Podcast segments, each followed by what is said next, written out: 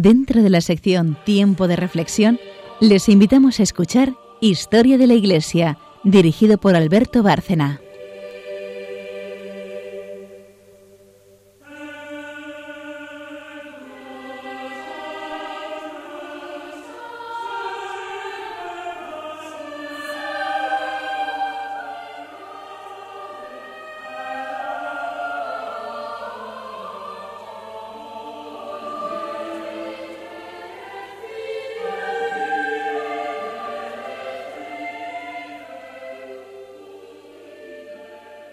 Buenas noches, oyentes de Radio María, oyentes de Historia de la Iglesia. Un programa más, un, día más estamos aquí para seguir el hilo de la historia, de esta historia riquísima que es la de la Iglesia, eh, el equipo de siempre. María Ornedo, buenas noches. Buenas noches a todos. Rosario Gutiérrez, buenas un noches. saludo cordial a todos. Y Carmen Turdemontis. Buenas noches. Bueno, yo empiezo por presentarles el, el tema de hoy, que va a ser un tema mm, de más calado, más denso que otras veces, porque desde luego es historia, que es lo que tenemos que hacer aquí, pero también es espiritualidad. Y vamos a llegar a una de las cumbres de la espiritualidad católica, que es la mística. Y para hablar de la mística nos vamos a venir a España, porque ya lo adelanté en programas anteriores. En esta etapa del siglo XVI, eh, pronto empezaremos el XVII, la etapa de la reforma y la contrarreforma, la historia de la Iglesia eh, en una parte importante se escribe, se escribe en España. España va a ser el sol de Trento. Va a ser precisamente la potencia que sostenga la causa católica durante el siglo XVI, a partir del concilio, incluso ya antes, desde que se produce el desgarro de la ruptura luterana, y después las dos ramas de la Casa de Austria, la española y la alemana, conjuntamente van a sostener la causa católica durante todo el siglo XVII hasta la paz de Westfalia, donde, ya hablaremos de ello, se produce un verdadero descalabro, eh, en un buen sentido para el catolicismo, en buena medida quiero decir, pero también eh, un descalabro europeo que analizaremos en su momento. De momento tenemos que hablar de, esa, de esas dos ramas de la, de la misma dinastía, los descendientes de los reyes católicos, los alemanes descienden de Fernando, el hermano menor del emperador, mientras que Carlos V deja en España reinando a su hijo Felipe.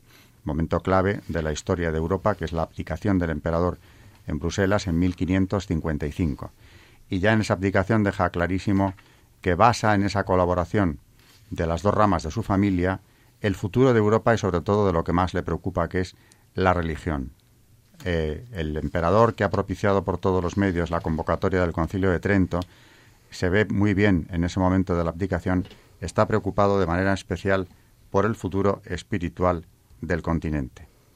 Y deja sentadas las bases de esa colaboración que va a ser fundamental para que los principios de Trento puedan aplicarse y se desarrolle con energía, con vitalidad, esa reforma, la verdadera reforma a la que llamamos mal llamada contrarreforma. No, no tiene nada de negativo, sino todo lo contrario. Es una vuelta a los orígenes para con mayor vitalidad lanzarse hacia el futuro. Eso fue la contrarreforma, eso fueron los orígenes de Trento. Por lo tanto, hoy nos toca hablar de mística, porque decía que es una de las cumbres de, de la historia de la Iglesia. Y al hablar de mística, naturalmente tenemos que hablar de la importante renovación espiritual que se vive en España antes de la ruptura luterana, ya desde los Reyes Católicos, y aquí lo hemos mencionado, con el cardenal Cisneros concretamente, y en ese siglo XVI español eh, tan peculiar, tan importante, donde se alcanzan cumbres de la espiritualidad católica, en esa mística eh, castellana sobre todo, con Santa Teresa de Jesús, eh, biografía que no podíamos dejar pasar desde luego en Historia de la Iglesia, y con otros místicos de la misma o mayor importancia desde el punto de vista de la mística, de la espiritualidad católica, como San Juan de la Cruz. Quizá mm, María nos hablará de esto también luego, quizá la cumbre, desde luego, de la literatura mística. Eh, queremos dejar claro lo que es eh, precisamente el concepto de literatura mística, también de literatura o, poesía estética, de esa lucha por llegar a Dios, pero eso lo iremos viendo a lo largo del programa. Como este es un programa de historia, pues eh, quiero incidir en eso, en la importancia que tiene esa colaboración de las ramas de la familia en la preservación del catolicismo durante el siglo XVI y después ya durante el XVII. He hablado de la abdicación del emperador y hay un dato mm, para destacar ah, hasta qué punto esta dinastía está identificada con la renovación espiritual, con el catolicismo eh, a ultranza que defendieron. Hay un dato que a mí me llama siempre mucho la atención y aunque parece una anécdota, pues en definitiva dice mucho de aquella dinastía. Y es que en el año 1576, cuando muere el emperador Maximiliano II, hijo de Fernando I, su viuda, la emperatriz María, hermana de Felipe II, que había sido regente de España en ausencia de él, atraviesa media Europa para volver a España ya viuda, la mayor eh, soberana de la tierra, y al cruzar la frontera mm, baja del coche, besa al suelo y dice, bendita tierra de santos. Llega hasta Madrid y se encierra en el monasterio de las Descalzas Reales en compañía de una de sus hijas. Monasterio que había sido fundado, por cierto, por su hermana, la otra hermana de, de Felipe II, Juana, princesa de Portugal y fundadora de este monasterio. En este monasterio va a vivir, como digo, la emperatriz, la que podía haber y tendría por derecho propio ocupado eh, un puesto privilegiado en la corte supuestamente más importante de la cristiandad católica, en Viena, y muere viviendo como una monja, aunque no llegó a profesar, una de sus hijas sí que lo hizo, y ese es el origen de que precisamente allí en las Descalzas se conserve en Madrid, en el Monasterio de las Descalzas Reales, ese importante eh, museo de pintura, que en buena medida son retratos de la familia que allí vivió, las, eh, la emperatriz y su hija la archiduquesa. y también comentar de pasada, para no dejar a la misma familia, que un poco más tarde su nieta política, Margarita de Austria, mujer de Felipe III, funda eh, la otra gran fundación regia eh, que tenemos en la capital de España, que es el convento monasterio de la Encarnación, que por eso lleva en la fachada las armas de la Casa de Austria, las armas de España, pero de la Casa de Austria porque es una reina, nieta de, de Doña María, la que funda también este monasterio que va a imprimir carácter en la corte de España, desde luego, y que nos habla de la espiritualidad que se vivía en la familia. Ese es el ambiente de la Casa de Austria, ese es el ambiente de aquella España que ha antepuesto cualquier interés nacional a la defensa de la religión católica. Y en ese siglo nos tenemos que referir hoy a Santa Teresa, a la que quiero dejar encuadrada en lo que es eh, la historia de su tiempo. Nace en 1515 y muere en 1582, así que su vida transcurre entre los reinados de Carlos V y de su hijo Felipe II. Tiene 40 años, por lo tanto, Santa Teresa, cuando se produce la abdicación del emperador. Y lo mejor de su producción está por venir. De manera que será precisamente ya en el reinado de Felipe II cuando ella eleve eh, la mística hasta esas mm, cumbres que la han llevado a ser a ella considerada y proclamada como doctora de la Iglesia, lo cual exige una doctrina eminente y ortodoxa y una santidad de vida que en ella aparecen en grado sumo. De manera que dejamos, mm, o quiero dejar aquí presentado el ambiente de aquella España del XVI, del siglo de oro, de aquella España de la contrarreforma, que había iniciado su propia reforma, insisto en ello ya muchos años antes incluso de que Lutero rompiera esa unidad cristiana. Como concepto de, mística, antes de seguir hablando, vamos a centrar algunos aspectos. Y Carmen ha traído algunas definiciones interesantes.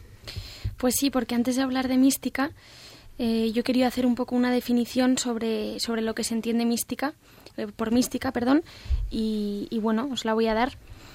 Porque la relación con, con el Ser Supremo por parte de los católicos se desarrolla durante mucho tiempo, como sabemos, por dos vías, ¿no?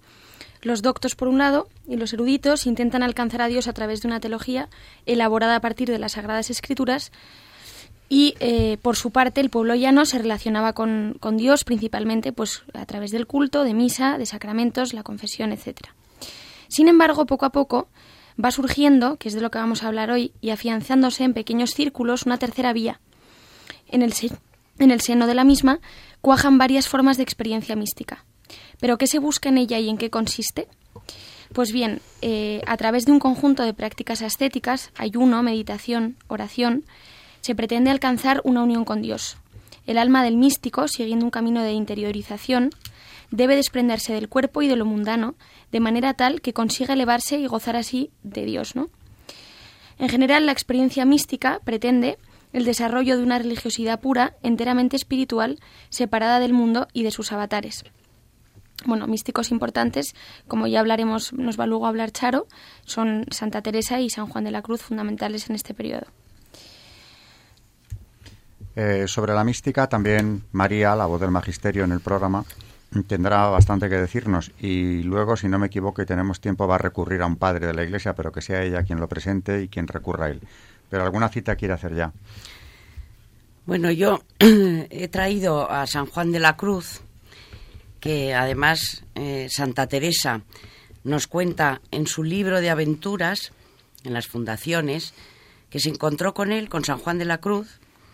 Su primer encuentro fue en el año 1568 en Medina del Campo y ella dice, estas dos mm, personas tan increíbles, dice que su encuentro con él, mm, al, haberle conocido, lo primero que dijo fue, era tan bueno que al menos yo podía mucho más depender de él que él de mí.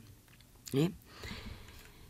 Hay un, por ejemplo, Carol Boitila, que ha estudiado muchísimo, el Papa estudió muchísimo a San Juan de la Cruz, y resalta en, este, en, su obra mística el concepto de fe en San Juan de la Cruz. Porque él dice que la fe es el medio de unión del alma con Dios. O sea, que la base de nuestra fe, de la fe del católico, es en cuanto a su relación con Dios.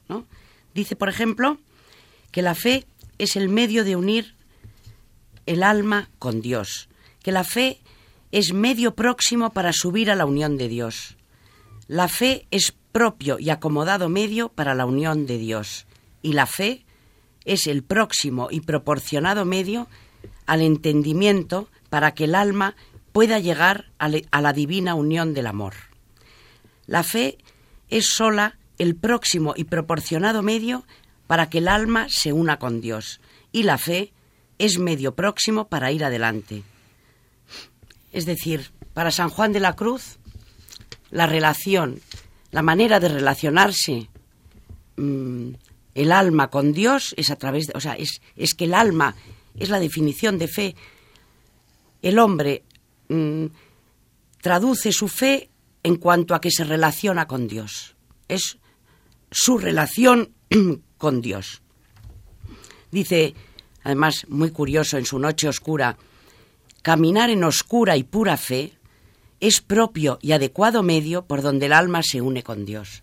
Cosa que nos tranquiliza, porque no, no, nosotros que no somos místicos, que nuestro, nuestra relación con Dios es a través de la oración, esa eh, sequedad, noche oscura, mm, que puede sentir el alma en su relación con Dios, él dice que es eh, la pura fe lo que produce que el alma se encuentre en esta situación de oscuridad, que eso es fe, esa oscuridad que nos que, sentimos al relacionarnos con Dios, como decía aquel autor, esa presencia ausente, ¿no?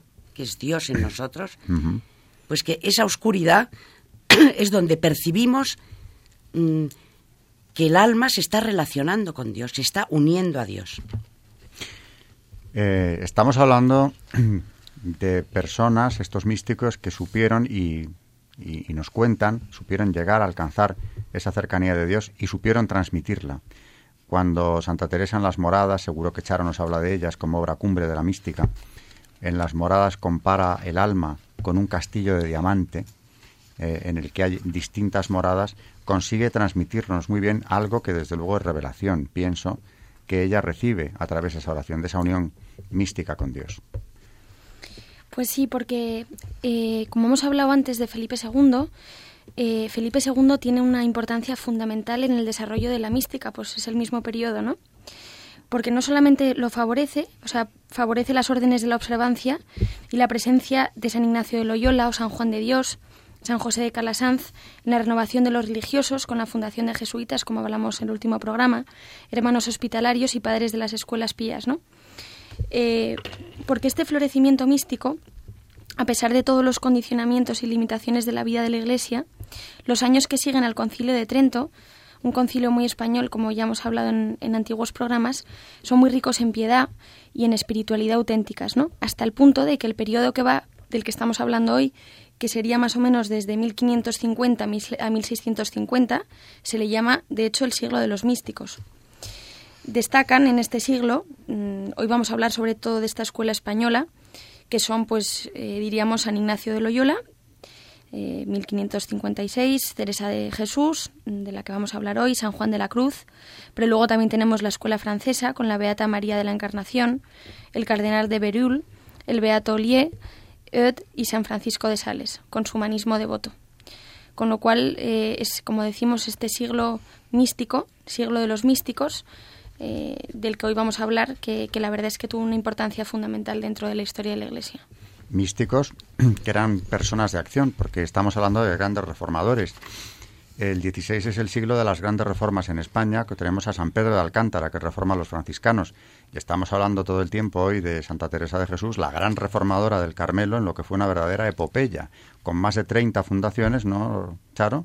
34, si no me equivoco, fundaciones nuevas, donde aparte de la, de la gran eh, facilidad que tiene esta mujer para recorrer ambas Castillas fundando, eh, fundando monasterios, reforma por completo, en un sentido desde luego místico, el Carmelo, pero lo lleva a, su máxima pureza, recupera la pureza original. Y esto lo hace en una vida terriblemente mm, trasegada, ¿no? Es una mujer, es la monja andariega, como la llamó algún enemigo suyo, ¿no? Que quiere precisamente exaltar esa hiperactividad de la que se la llegó a acusar en ocasiones. Son reformadores que no por eso dejan de unirse con Dios. Precisamente en esa unión con Dios encuentran la fuerza para llevar a cabo la enorme labor que realizaron. Y San Juan de la Cruz, que ya habéis mencionado, otro tanto de lo mismo.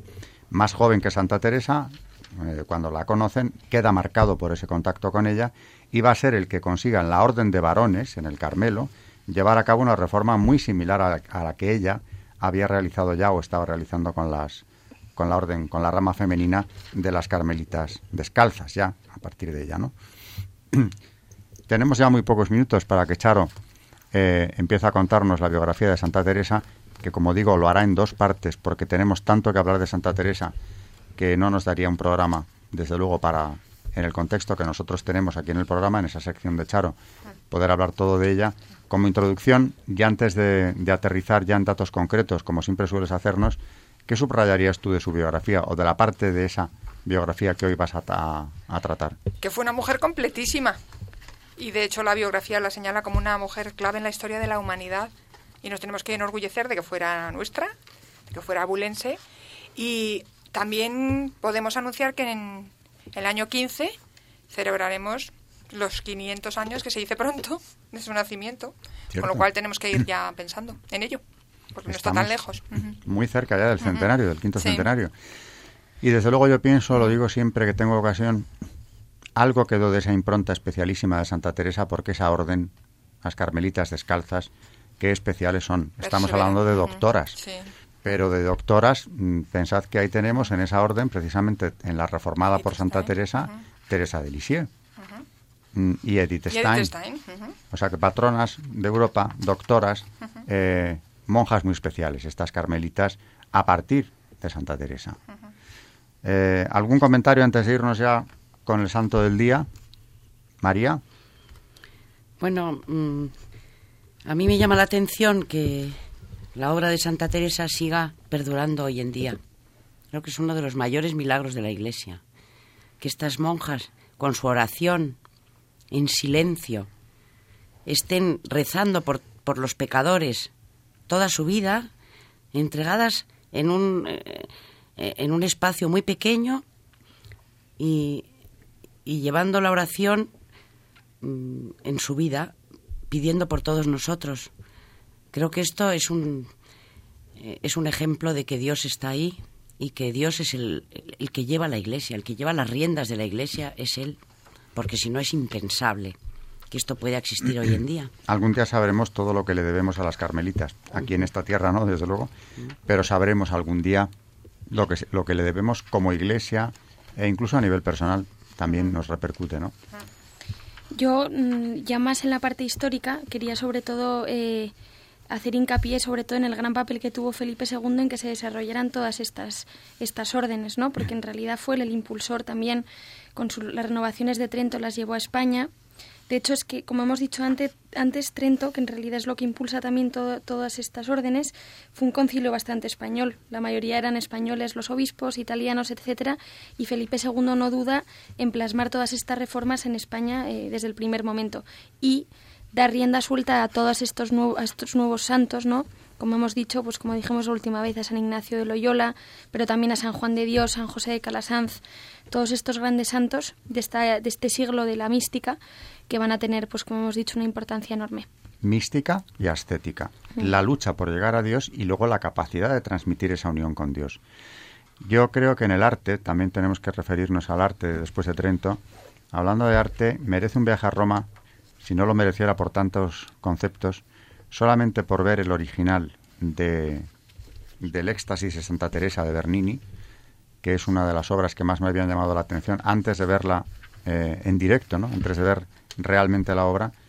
Una vez que la contemplas, comprendes perfectamente, sobre todo si luego lees eh, eh, lo que fue esa experiencia mística de ella, el momento en el que es atravesada de amor por el dardo del ángel, cómo ese artista, ese inmenso artista que es Bernini, al que se ha tratado de devaluar también después, por barroco, por católico probablemente, cómo logra recoger precisamente esa experiencia tan difícil de hacer en escultura eh, y nos la pone ahí delante para que vayamos a verla y entendamos en un solo golpe de vista lo que aquello eh, fue más o menos hasta donde podemos alcanzar nosotros.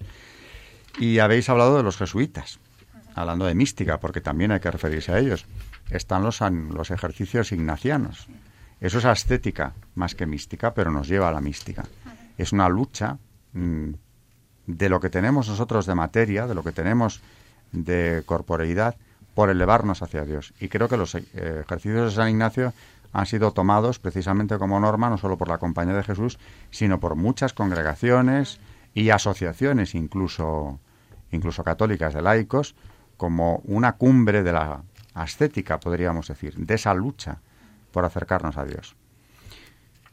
Bueno, pues eh, llegamos ya casi al, a la sección de, del santo, la santa del día hoy, ¿no? Para que Charo empiece a contarnos datos concretos ya de esa biografía interesantísima.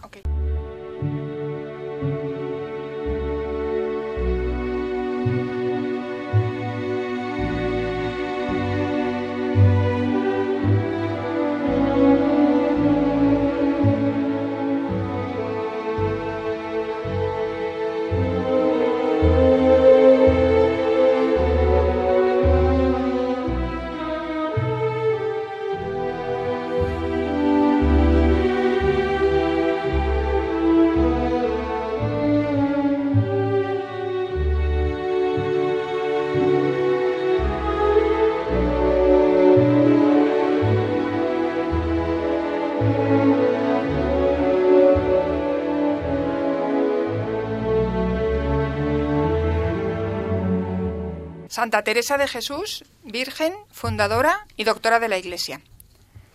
Santa Teresa, una de las grandes mujeres de la historia de la humanidad, nos habla con cariño de sus padres, Alonso Sánchez de Cepeda y Beatriz Dávila y Ahumada, segunda esposa y madre de nueve hijos.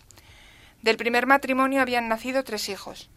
Teresa dice que todos sus hermanos, salvo ella, se parecían a sus padres en que eran virtuosos. Nació Teresa en Ávila el 25 de marzo de 1515.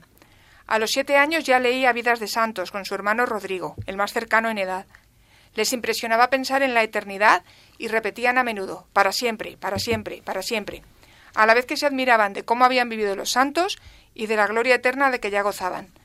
Les parecía que los mártires habían pagado un precio poco elevado por el cielo con sus tormentos y resolvieron marchar a tierra de moros, con la esperanza de morir por causa de la fe. Partieron en secreto, confiados en dar la vida por Cristo. Pero al llegar a Adaja les salió al encuentro su tío, que los llevó de vuelta a casa, donde su madre, angustiada, les regañó. Rodrigo le echó la culpa a su hermana. Teresa y Rodrigo pensaron entonces en hacerse ermitaños en casa, y se pusieron a construir una ermita con montones de piedra del jardín, pero no pudieron acabarla. A Teresa le gustaba estar sola. Tenía en su habitación una imagen del Salvador en su conversación con la samaritana repetía delante del cuadro las palabras de la samaritana. Su madre murió cuando ella tenía 14 años. La pérdida le afectó profundamente. Se puso delante de una imagen de María Santísima y le pidió con lágrimas que fuera su madre. Teresa y Rodrigo leían por entonces romances e incluso intentaban componer alguno. En el relato de su vida, la santa nos cuenta que estas lecturas tuvieron su efecto, pues a ellas atribuye Teresa algunos de sus defectos. Pero estaba obsesionada con los relatos y si no tenía uno entre manos se ponía nerviosa. También prestaba atención a su ropa, a su aspecto, a los perfumes, en consonancia con su situación social. El padre observó el cambio y quedó preocupado, tanto que envió a Teresa, que tenía 15 años, al convento de Agustinas de Ávila, donde se educaban muchas jóvenes. Al año y medio de estar allí, Teresa cayó enferma. Su padre la llevó a casa, donde empezó a considerar seriamente abrazar la vida religiosa, que le atraía y repelía a la vez. Pudo decidirse tras leer un libro, Las cartas de San Jerónimo, cuyo realismo y ardor encontraron eco en el espíritu castellano de Teresa. Le comunicó a su padre que deseaba ser monja, pero él se negó a dar su consentimiento. Cuando él muriera, Teresa podría hacer lo que quisiera. Presa de un grave conflicto, por dejar a su padre, se dirigió al convento de la Encarnación en Ávila, donde estaba una amiga suya, Juana Suárez. Salir de casa le pareció comparable a la agonía de la muerte. Ni siquiera el amor de Dios le calmaba el dolor de dejar a su padre y hermanos. Tenía veinte años. Don Alonso se resignó. Un año después, Teresa profesó.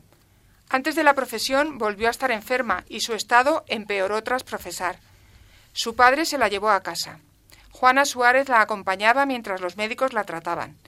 El tratamiento no surtía efecto y parece ser que la enfermedad era una malaria especialmente seria.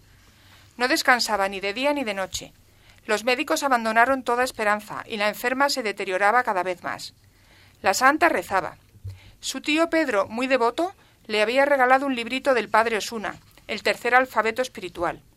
Con el libro como guía, Teresa empezó a practicar la oración mental, aunque avanzó poco por falta de un director experimentado. Tres años después, tras mucho sufrimiento, Teresa recobró la salud. Su prudencia, caridad y encanto personal la hacían muy querida en todo su entorno. Era costumbre en la España de entonces que los conventos recibieran muchas visitas, cosa que no se ajustaba a la regla. Teresa pasaba mucho tiempo conversando con las visitas en el locutorio. Comenzó a descuidar la oración mental y se convenció de que recordarlo era una señal de humildad, pues tanta visita le impedía conversar mucho y familiarmente con Dios. También se dijo a sí misma que no podía haber ocasión de pecado en lo que tantos otros, más virtuosos que ella, hacían, y por su descuido de la oración afirmaba las debilidades a las que estaba sometida. Añade, la debilidad corporal no era motivo suficiente para hacerme abandonar algo tan bueno, que no exige salud de cuerpo, sino solamente amor y ejercicio. Se puede rezar perfectamente en medio de la enfermedad, y es un error pensar que solo se puede rezar en soledad. Al morir su padre, su confesor, que era fraile dominico, le hizo ver a Teresa la situación peligrosa en que ésta se encontraba. Por recomendación del dominico, Teresa volvió a la oración privada y no volvió nunca a descuidarla. Pero todavía carecía del valor necesario para seguir a Dios en la perfección o para dejar completamente a un lado la disipación de su tiempo y sus dones. A lo largo de todo este tiempo de vacilación y a la vez de una fortaleza cada vez mayor, acompañada de propósitos cada vez más firmes, nos cuenta que nunca se cansó de escuchar sermones, por malos que fueran. Pero en la oración sus pensamientos se centraban más en el deseo de acabar pronto, en el deseo de escuchar el toque del reloj, que en cosas mejores. Convencida cada vez más de su falta de mérito, se dirigió a dos grandes penitentes, Santa María Magdalena y San Agustín, a los que quedaron asociados dos hechos decisivos en su decisión de alcanzar la perfección religiosa.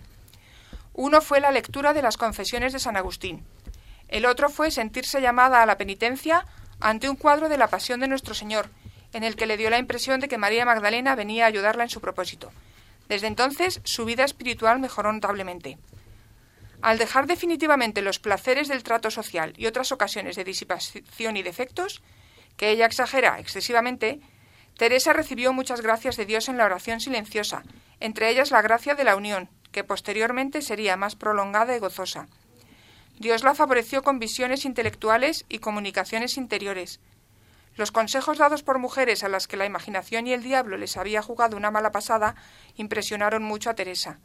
Aunque estaba convencida de que estas gracias procedían de Dios, consultó con numerosas personas en secreto.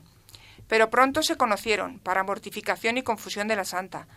Habló, entre otros, con Francisco de Salcedo, hombre casado de vida ejemplar. Por medio de Salcedo conoció al doctor Daza, sacerdote culto y virtuoso, que opinaba que todo era obra del demonio, porque, según razonaba, tales gracias no las podía conceder Dios a un alma con tantos defectos como ella decía. Teresa quedó alarmada e insatisfecha, y don Francisco, a quien nuestra santa dice deber su salvación y tranquilidad, le dijo que no se desanimara. Le recomendó a un sacerdote de la recién formada Compañía de Jesús, con quien hizo confesión general. En ella, junto a sus pecados, le contó cómo rezaba y las gracias extraordinarias que había recibido. El padre le confirmó que eran gracias divinas, pero le dijo que no había asentado firmemente su vida interior. Por consejo del jesuita, que pensaba que las gracias venían de Dios, probó dos meses a resistirse y rechazarlas, pero su resistencia fue en vano. Otro jesuita, el padre Baltasar Álvarez, le dijo que haría bien en pedirle a Dios que le indicara qué era lo que más le complacía, y que recitara a diario con este fin el Beni Creator. Mientras lo recitaba un día, fue presa de éxtasis, en el que oyó estas palabras dirigidas a lo más íntimo de su alma. No quiero que converses con hombres, sino con ángeles. Estas experiencias se repitieron varias veces. Cuenta la santa que se escuchan con mayor claridad que lo que oímos con nuestros oídos corporales, y que producen en el alma fuertes impresiones y sentimientos de virtud, además de llenar el alma con la certeza de la verdad, con gozo y paz. Mientras fue su director el padre Álvarez, sufrió Teresa persecución durante tres años. En dos de ellos conoció la desolación espiritual, mezclada con destellos de consuelo y luz espiritual. Quería mantener en secreto todas sus comunicaciones divinas, pero pasaron a ser tema de conversación, en la que se la tachaba a veces de ilusa o de hipócrita. El padre Álvarez, que era muy buen sacerdote, pero algo timorato, no se atrevió a oponerse a esta ola de desaprobación, aunque siguió confesando a la santa. En 1557 llegó a Ávila San Pedro de Alcántara y visitó a la ya famosa Carmelita. Declaró que le parecía evidente que el alma de la santa estaba guiada por Dios, pero dijo también que sus persecuciones y pruebas continuarían. Estas pruebas ayudaron a la santa a purificar su virtud. Las comunicaciones divinas la ayudaron a humillar y fortalecer su alma, a lograr el desapego de las cosas de este mundo y a inflamarla con el deseo de poseer a Dios. En algunas ocasiones llegó a levitar, hecho que nos describe detalladamente. Dios no se contenta con acercar el alma a Él, quiere también tener cerca el cuerpo, aunque sea mortal y con imperfecciones, como hecho de arcilla ensuciada por nuestros pecados. El alma experimenta sensiblemente la grandeza y bondad de Dios, el exceso de su amor, la dulzura de su servicio, pero es casi imposible expresarlo. Por todo ello perdió la santa el miedo a la muerte, que antes era muy grande. En esta etapa tuvieron lugar los desposorios y matrimonio místicos y la transverberación o corazón traspasado de la santa. Ella misma nos lo cuenta así. Vi cerca de mí a un ángel, a mi izquierda, con forma corporal. No es frecuente ver algo así. Aunque veo ángeles a menudo, los veo solo intelectualmente. No era grande, sino de poca estatura, pero hermosísimo. La cara le brillaba, como si fuera uno de los ángeles más elevados, que dan la impresión de ser de fuego. Deben de ser los que llamamos querubines. Llevaba en la mano una lanza de oro larga y en la punta de hierro parecía llevar un pequeño fuego. Me daba la impresión de que a veces la lanzaba contra mi corazón y me desgarraba en lo más profundo de las entrañas. Al sacar la lanza era como si me arrancara las entrañas y me dejara consumiéndome con un gran amor a Dios. El dolor era tan intenso que me hacía gemir, pero la dulzura de este dolor agudo era tan sublime que deseaba yo seguir de tal manera. El deseo de la santa de morir para unirse a Dios quedaba mitigado por otro deseo, el de sufrir por amor a Dios. Nos cuenta, creo que no hay más razón para vivir que la de sufrir. Por eso es lo que le pido con más amor a Dios. A veces le digo con todo mi corazón, Señor, o morir o sufrir, no te pido otra cosa. A su muerte se descubrió que su corazón tenía una marca larga y profunda, como si fuera una cicatriz. La respuesta de Teresa a este hecho se dio el año siguiente, en 1556, cuando pronunció un voto, hacer siempre en todo lo que pareciera más perfecto y más agradable a Dios.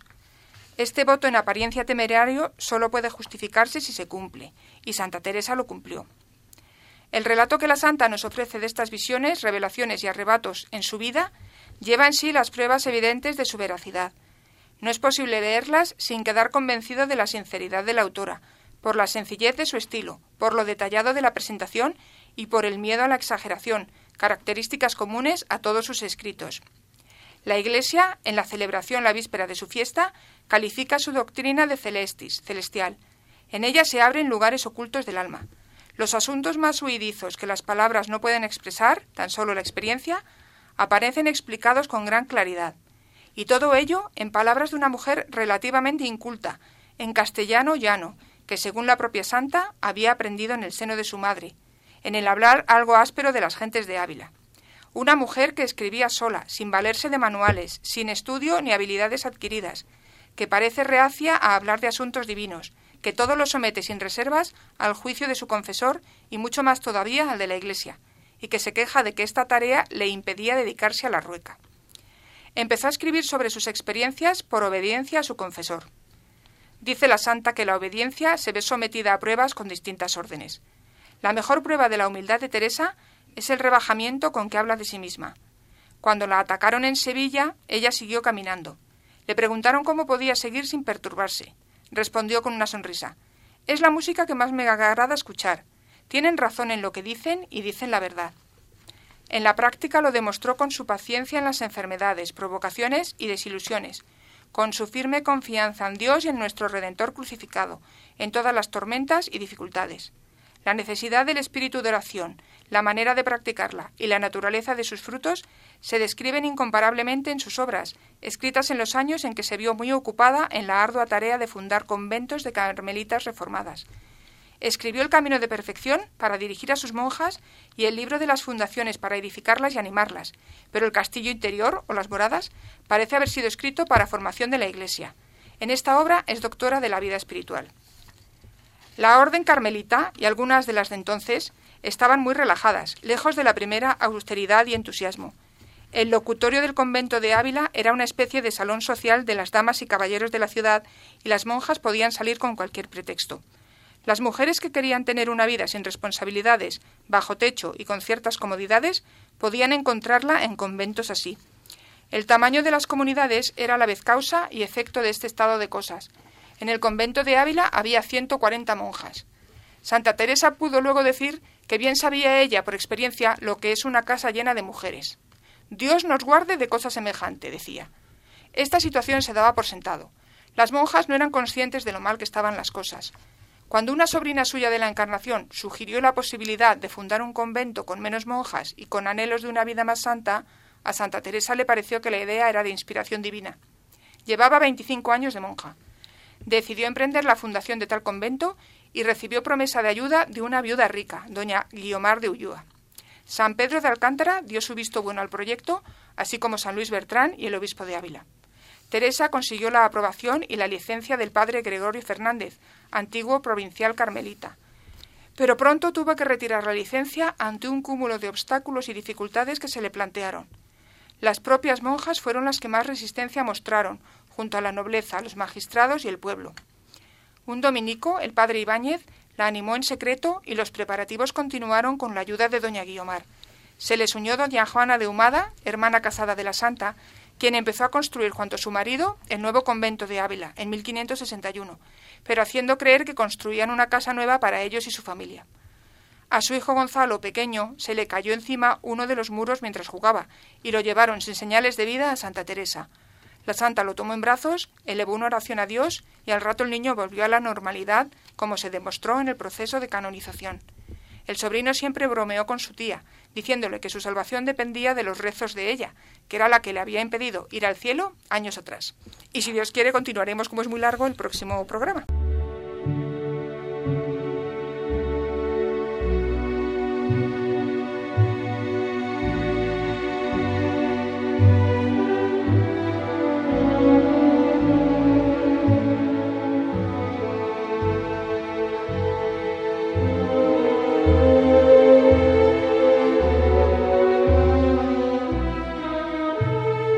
Seguimos con Historia de la Iglesia. A mí el relato de hoy de Charo me ha gustado especialmente porque estaba tan bien sintetizado y es tan importante el relato de la vida de la santa con episodios tan tan tan atractivos, tan chocantes, ¿no? Como son desde la transverberación, que qué bien lo relata ella misma, hasta hasta ese ese rechazo que ella siente ante esa comunidad de carmelitas mm. tan relajadas, ¿no? Muy bien sintetizado. Nos queda todavía media biografía, ¿verdad? Pero me ha parecido sumamente interesante y muy clarificador sobre lo que fue la vida y obra de Santa Teresa. Y aún te queda eh, el episodio de las fundaciones, ¿no? Todos esos años. Sí, muchos avatares aún. La reforma del Carmelo. Ni más ni menos que eso. Claro, naturalmente, unos santos como aquellos tenían que llamar la atención y la llamaron, eh, provocando muchas veces el rechazo. Precisamente ahora hablabas de cómo eh, algún sacerdote llegó a pensar que era obra del demonio, lo que, que, les ha pasado a muchas místicas y místicos, obra del demonio que les tienta con utilizándolos, ¿no? Precisamente porque parece inasumible por una mente normal, equilibrada, eh, semejantes carismas, tan fuertes carismas. Y claro, topó, topó con la Inquisición, como otros místicos, como el propio San Juan de la Cruz. Y es el momento de comentar en este reinado de Felipe II, que precisamente es cuando se teje la leyenda negra eh, contra España, contra la Iglesia Católica también, es el momento de comentar la actuación de la Inquisición, que fue uno de los ingredientes fundamentales contra esto. Eh, Carmen tenía algo que decirnos sobre aquellos procesos que se le abrieron, mm, llevando a la cárcel a algunos de estos místicos principales en aquel periodo y poniendo las cosas en su sitio, porque así como se ha exagerado eh, ese rigor inquisitorial y se ha presentado como uno de los rasgos de la España negra y más siniestra, es cierto que hubo exageraciones en el celo de los inquisidores y que mm, causaron problemas verdaderamente considerables a estos místicos del siglo de oro. Pues como tú dices, mm, no se trata de aceptar un juicio interesado y falseado de quienes atribuyen a este tribunal pues todos los desmanes y, atropellos posibles, ¿no? Porque quien conoce el desarrollo de la justicia en otros países sabe que, que las diferencias fueron mínimas y no siempre en detrimento de la Inquisición, aunque en ninguna otra parte se impuso la ortodoxia de una manera pues tan efectiva y completa como en España, donde esta institución, la Inquisición, que además fue de dimensiones internacionales, dedicó todos sus recursos pues a esta tarea, ¿no? Gran parte de la leyenda negra, como tú nos has dicho, antiinquisitorial, se debe sobre todo a la pretensión de algunos países europeos en esta época de disputarle a España su hegemonía política, al tiempo que se acusa al catolicismo de ahogar todas las libertades. Pero no cabe duda de que estas exageraciones y la reacción desmedida, pues la verdad es que abundó en esta época, ¿no? Sobre todo con los místicos, y recordando como simples ejemplos el proceso inquisitorial a, por ejemplo, a San Juan de Ávila, el llamado apóstol de Andalucía, autor de, esta, admirable, de esta admirable obra eh, Audifilia, o por ejemplo la sospecha sobre la propia Teresa de Ávila, que además el proceso o, también hubo uno a, Fray Luis de León, por, por, una supuesta subestimación de la Vulgata y por sus puntos de vista sobre la predestinación y la gracia, y también a Bartolomé Carranza, es decir, eh, eh, muchos eh, religiosos o místicos de esta época pues sufrieron, sufrieron esta Inquisición. Muy bien. Claro, tenías tú algo que decir sobre esto, precisamente sobre la persecución inquisitorial a los místicos, a algunos místicos. Los datos de que yo dispongo vienen a decir que, que no ataco para nada a la Inquisición. Se dice eso, que se, normalmente se afirma que la Inquisición persiguió a místicos y santos con lo cual fue obstáculo a la literatura estética y mística y aún a la misma santidad. Pero se pueden decir dos cosas. Mm. Que precisamente durante el periodo de mayor apogeo de la Inquisición española se distinguieron más que nunca muchos santos y escritores ascéticos y místicos en España, lo cual prueba que la Inquisición nunca fue obstáculo para ello.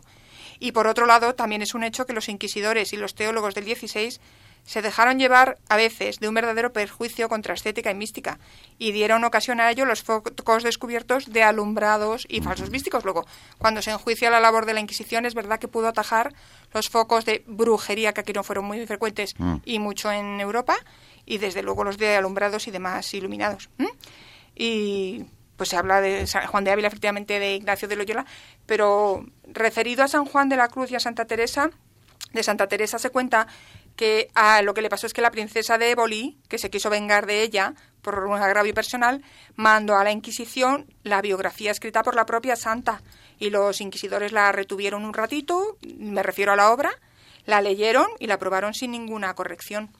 Así que no, no pasó a más. Y muchas veces con la Inquisición era eso, que las denuncias eran fruto de la envidia, de recelos, de lo que fuere, y luego no prosperaban porque no había fundamento. No, y eran castigados los que presentaban denuncias falsas, también recibían castigos muy sí que había ¿eh? garantías, porque lo que tiene la Inquisición es que sí que ha dejado muchísimas fuentes de los procesos y en los archivos se puede estudiar muy mucho. Luego, gran parte de las cosas que se dicen es por desconocimiento de, de las fuentes. Sí, y por ganas de tergiversar la institución y la propia historia, desde luego.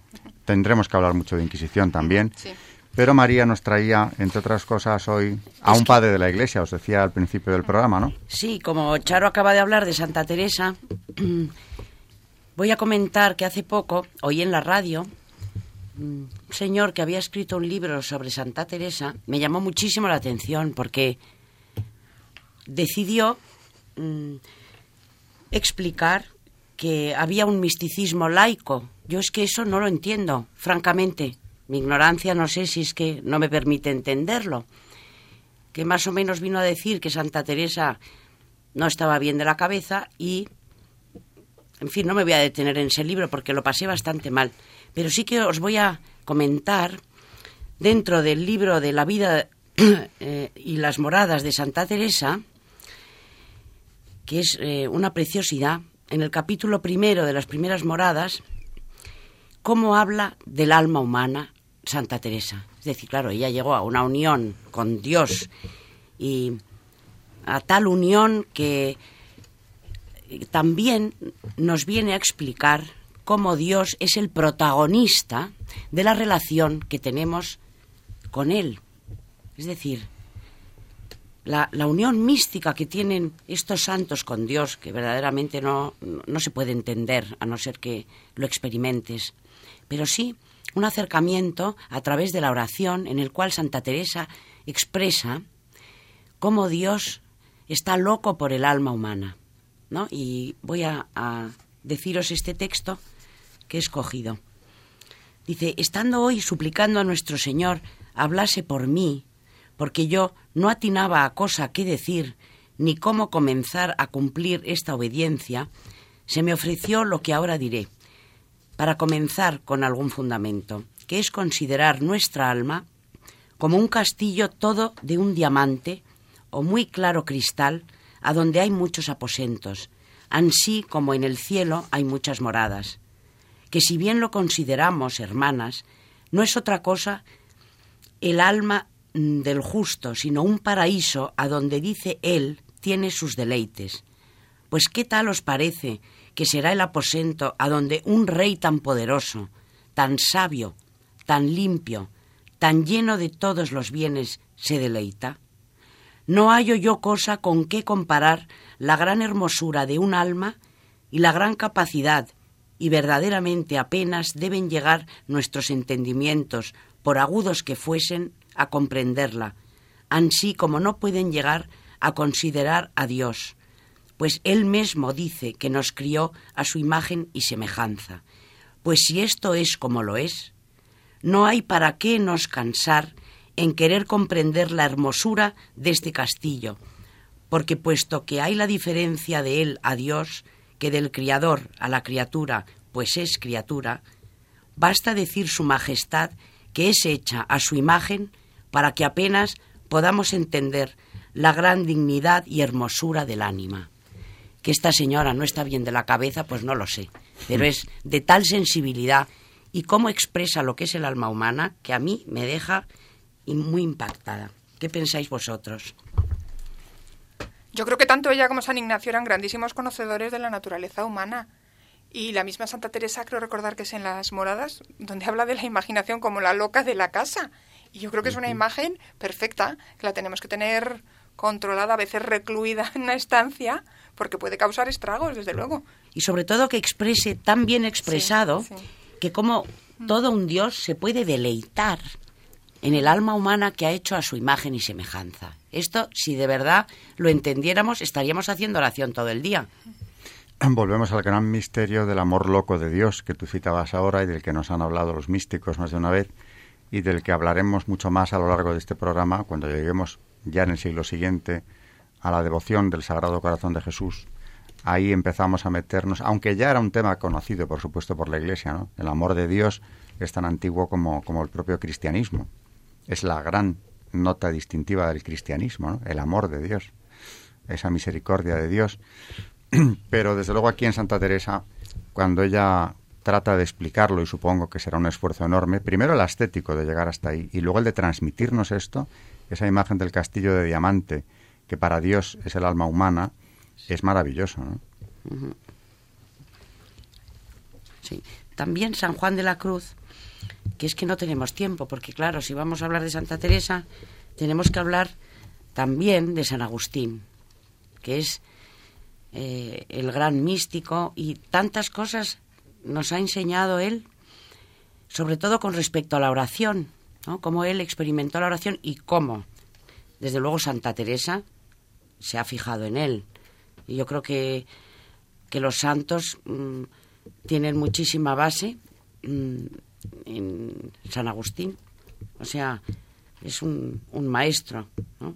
Entonces, eh, por ejemplo, San Juan de la Cruz, que ya yo creo que nos detendremos más despacio en él, a mí me llama mucho la atención eh, los estudios que ha hecho, ya hemos dicho antes, el Papa hizo sobre la fe, ¿no? que él entiende la fe en cuanto a su relación con Dios.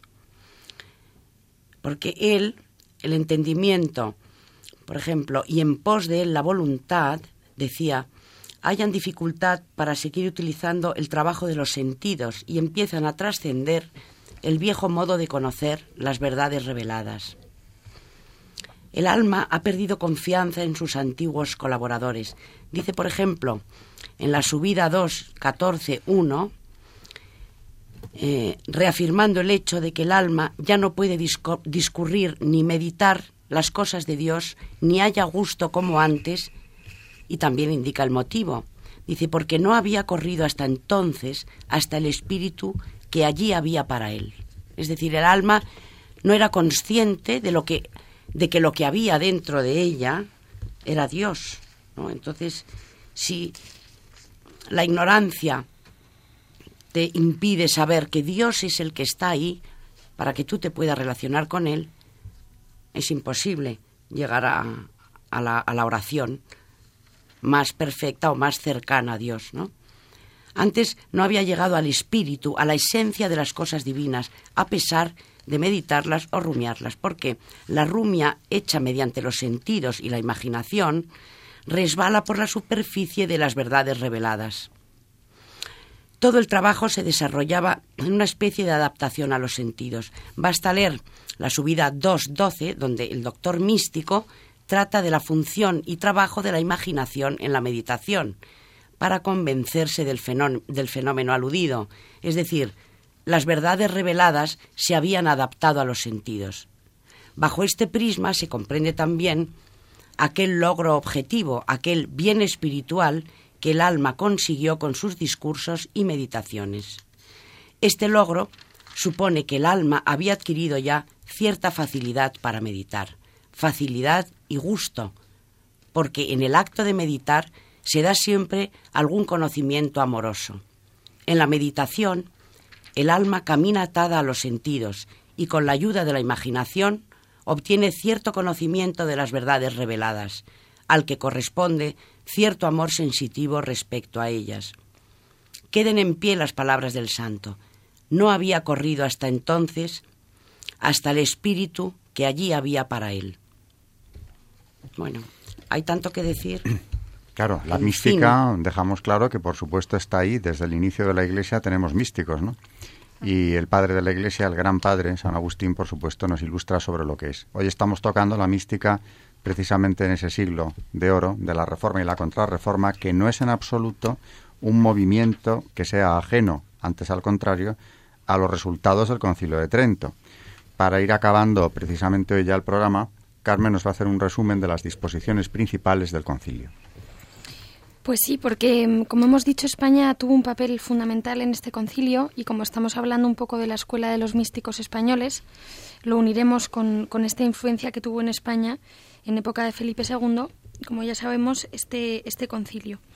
Ya hemos dicho que fue un concilio bastante español, puesto que la mayoría de sus obispos eran españoles o italianos, de obediencia política española, y no pocos de sus mejores teólogos eran de la misma nacionalidad eh, española.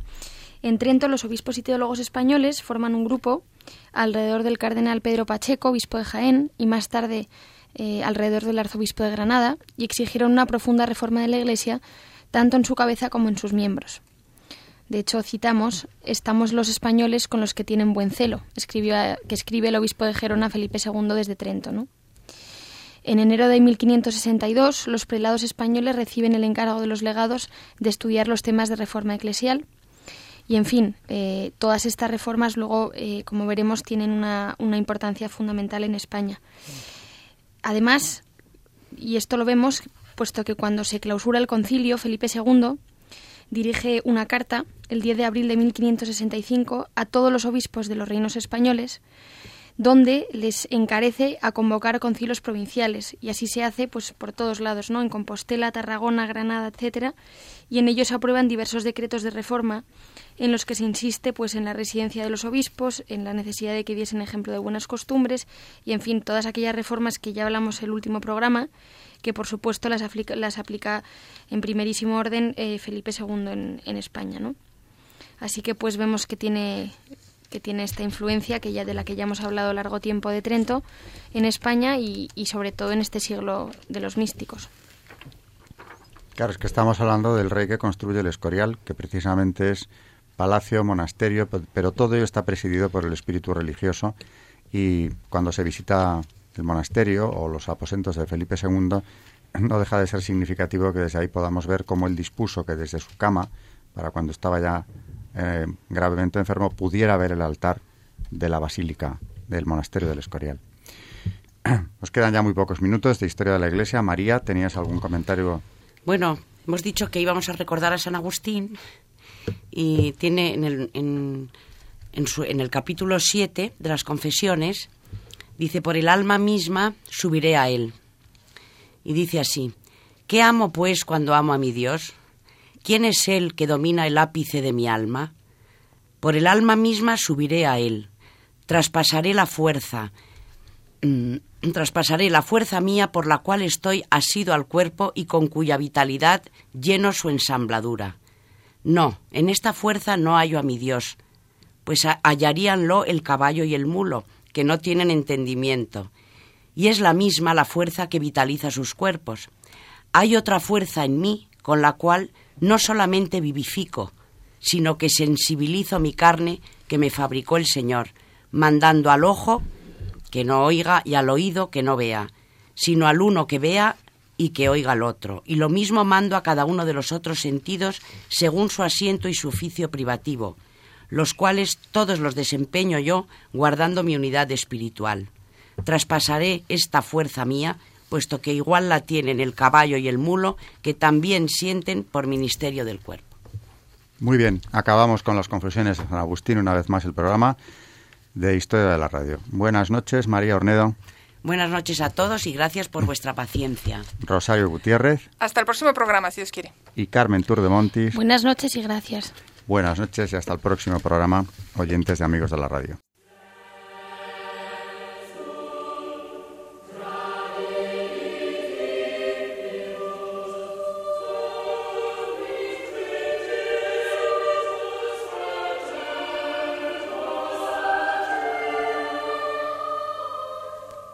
Y así finaliza en Radio María Historia de la Iglesia, dirigido por Alberto Bárcena.